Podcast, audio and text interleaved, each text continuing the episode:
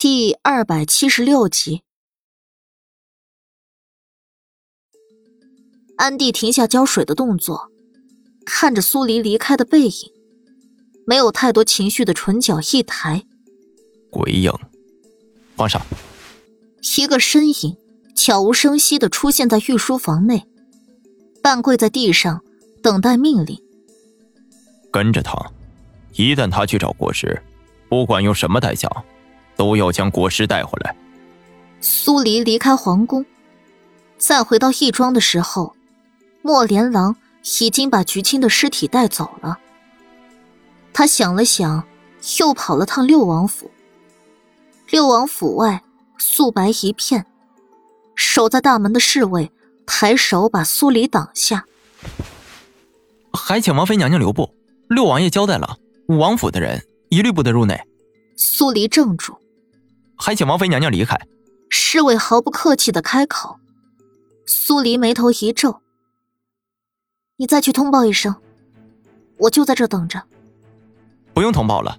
六王爷如今最不想见之人就是武王府之人，还请王妃娘娘离开。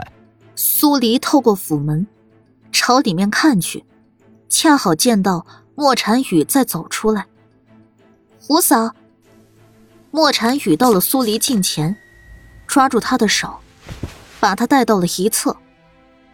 五嫂，六哥现在可难过了，五嫂还是先别进去的好，我会陪着六哥，不会让他做傻事的。他信了。苏黎反问。莫禅雨支支吾吾的说着，好像。是信了。说完，又立刻用正常语调说道：“但我是不信的，像五哥那样的英雄，怎么可能会杀害菊青呢？这里面肯定有什么渊源。六哥他现在只是被仇恨蒙蔽了双眼，待他冷静下来，他会意识到不对的。”苏黎点了点头，拍拍莫禅雨的肩。如此，那你就好好看着他。我会尽力将真相找出来。好。苏黎目送莫禅雨进入六王府，他才转身往五王府而去。天色渐黑，街上人烟稀少。在走到最热闹的那条长街时，一个头戴面纱斗笠的人跟他擦肩而过的同时。将一样东西强制性的塞给了他。苏黎回头看了眼那人，凭着身高可以判断不是浮生。迅速把纸条展开，上面只寥寥写着几个字：“若想救莫连锦，跟我来，只你一人。”落款是洛，洛楚书。苏黎止住脚步，慎重的想了想，才让长笛、青木跟繁星留在原地。他跟在那人的后面，拐进一个无人的长巷。洛楚书依然戴着面纱斗笠，在小巷尽头等着苏黎。莫连锦的案子到底是怎么回事？洛楚书率先开口。苏黎十分不爽他的语气。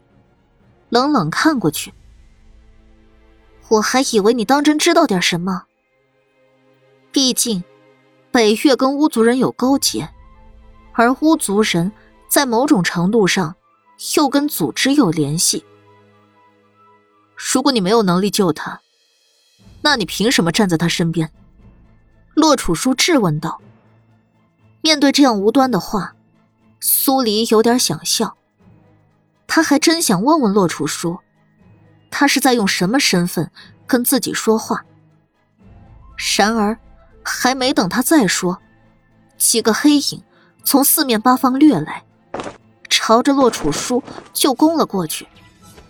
苏黎愣了下，那些黑影他十分熟悉，虽然戴着蒙面巾，还是能够一眼就认出是安帝的暗影。他们。一直都在跟着自己，所以他们这是在认为洛楚书是国师。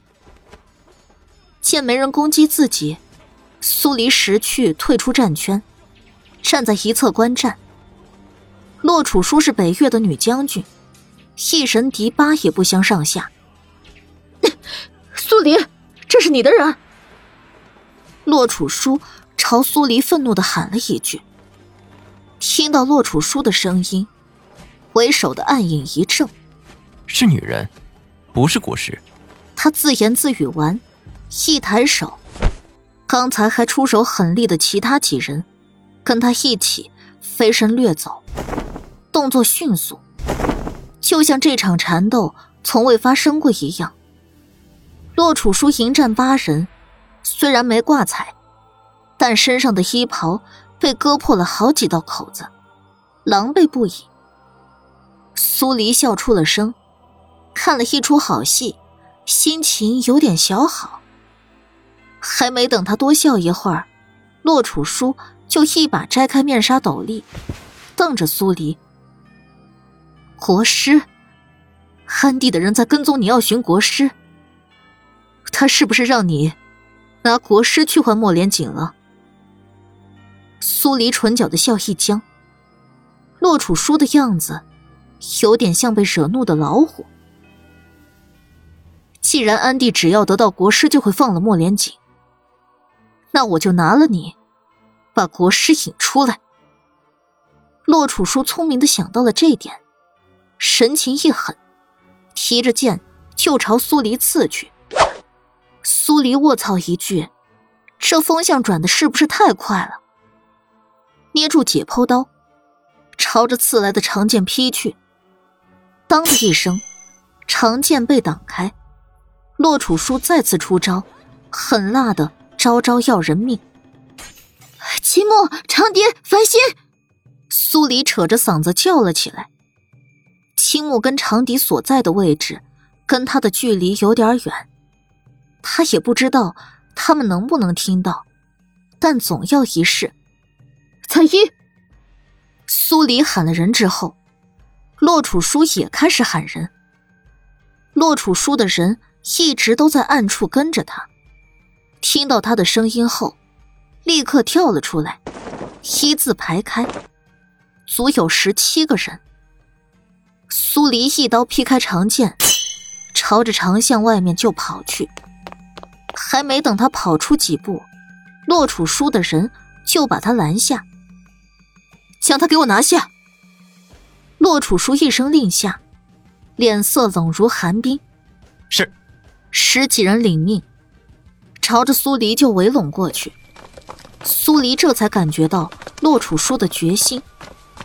为了莫连锦，他真的会把自己拿下，引浮生现身。浮生一旦现身，暗处的影卫肯定还会再次现身。不行，他不能让自己落在洛楚书的手里。苏黎捏紧解剖刀，又朝长巷外面。高喊了一声：“青木、长蝶、繁星。”这一次，三人终于赶至，掠到苏黎身侧，全力抵抗攻上来的北越人。王妃娘娘，你跟繁星先走。青木长笛把长巷堵住，一头是北越人，另一头是苏黎跟繁星。苏黎看了眼越战越勇，跟青木长笛不相上下的北越人。他又挺着大肚子，动作没有以前灵活，当即没有犹豫，吩咐两人要小心后，转身跟繁星一起朝长巷外跑去。想走，没那么容易。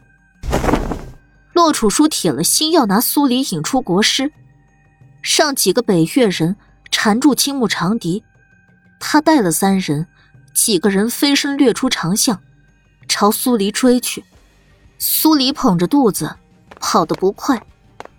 繁星一直护在他身边，时不时还要回头跟洛楚书的人拼上几招。洛楚书故意误伤路人，朝离他不远的苏黎冷声道：“你若继续往人多的地方去，有多少人，我便砍多少人。”苏黎磨磨后槽牙，要穿过这条长街。还需要不少时间，如果洛楚书说到做到，那很多百姓必然要被他连累，死伤在洛楚书手里。没有任何犹豫，朝繁星道：“往护城河去。”是。繁星护着苏黎，从长街离开，奔向荒无人烟的护城河方向。洛楚书唇角勾起一个得逞的笑，紧追而上。护城河，洛楚书带着人已经把苏黎跟繁星围住。哼，我真的很好奇，你居然会为了一个国师而放弃救莫连锦。在你心中，国师比莫连锦重要？洛楚书拿剑指向苏黎。我与你不同，为了莫连锦，我什么都可以不要。对于洛楚书的说辞，苏黎实在不敢苟同。你怎么知道我不交出国师，就救不了莫连锦？我不管你还有什么办法，今天我一定要国师露面。洛楚书猛地出招，繁星抬剑挡下。四小姐，快走！苏黎看了眼去路。那里还有几个洛楚书的人，捏紧了解剖刀，朝着那几个人掠去。不就是打架吗？别欺负他，挺个大肚子。打架能力差了，就可以这样明目张胆的围攻他。一时间，整个空间都是你来我往的刀剑相交声。繁星被洛楚书缠住，苏黎以一敌三，压根讨不到好处。而且处处受制。很快，一个人趁着苏黎被长剑逼开的空档，挥起一掌，冲着他的肩膀处拍去。掌风带了内力，苏黎险险躲过，脚下却踩了一粒石子，整个人失控的向后栽去。眼看着自己就要摔个底朝天，苏黎本能的抚着肚子。另一只手朝地面撑去，可以预见，这么大的冲击力，他的一只手恐怕得废了。就在他的手即将撑住地面，做个缓冲的时候，一个身影适时掠了出来，把他拽住，带到安全的地方。看着熟悉的面纱斗笠，苏黎不用想就知道来的人是浮生。立刻抓住他的胳膊，你快走，这里不用你。安迪的人一直在跟踪我，安迪已经确定你就在我的身边，快走啊！浮生看了眼正在围攻上来的三人，拨开苏黎抓紧他胳膊的手，向前一步，挡在他面前。不用，福生。苏黎还想再伸手把他抓住，却见他直接掠向前。朝着三个北越人就攻了过去。苏黎急得团团转，捏紧了解剖刀，跟在他后面也加入了战局，一边劈开北越人的长剑，一边不死心的朝他吼道：“这里我真的能应付，你快走啊！”浮生自顾自的站着，不理会苏黎朝他喊的话。护不护他是他的意思。他可以不用听他的，浮生。苏黎越来越急，算我求你，你快走啊！走，既然来了，怎么可能让他走？正在跟繁星缠斗的洛楚书讽刺的说完，朝着虚空就喊道：“国师露面了，想要捉拿国师的人，还不快些出来！”苏黎愤怒的。瞪了洛楚书一眼。我跟莫连锦的事儿不用你管。我若是不管，你什么时候才肯拿国师去换莫连锦的命？洛楚书一边挡下繁星的攻势，一边朝国师看了一眼过去，朝他厉声道：“如果你当真喜欢苏黎，那就乖乖住手，任由安帝的人将你拿去。只有这样。”安帝才会放过莫连锦。苏黎未出生的孩子才会有父王。浮生出手的动作僵了一瞬，他看着苏黎，问他：“是真的？”苏黎眼睛赤红，冲他直接摇头，坚定的开口：“安迪的确威胁我，要我拿你去换莫连锦，但是你要相信我，莫连锦的命我能救，不用牺牲你。我欠你的已经太多了，你快些走，趁他们还未出现的时候。”隔着面纱。苏黎看不清浮生的脸，但他丝毫没有要离开的意思，让他又气又急。我去换他。浮生完全住手，站在原地，任由北岳的人上前来拿他。他看着苏黎，一字一句，淡淡的，像是在讨论别人的事儿。这是我的决定，与你无关。你傻呀！苏黎冲过去，挡下那三个北岳人，冲着浮生吼道：“我真的可以救莫连锦，为什么还要白白牺牲一个你？你快走！”我说过了，这是我的决定，与你无关。浮生不愿走。莫连锦的事儿他听说过了。既然安帝已经开始要挟苏黎，那他就更不能离开。对于浮生的执拗。苏黎毫无办法，他勉强挡下一个北岳人，转身就开始推浮生。你再不走，我跟你翻脸了。苏黎，浮生唤了一声他的名字，到嘴的话又尽数咽了回去。他想告诉他，能为他做一些事儿，无论大小，无论生死，他都心甘情愿。苏黎还在推浮生走，安帝的影卫终于去而复返，把两人围困在中间。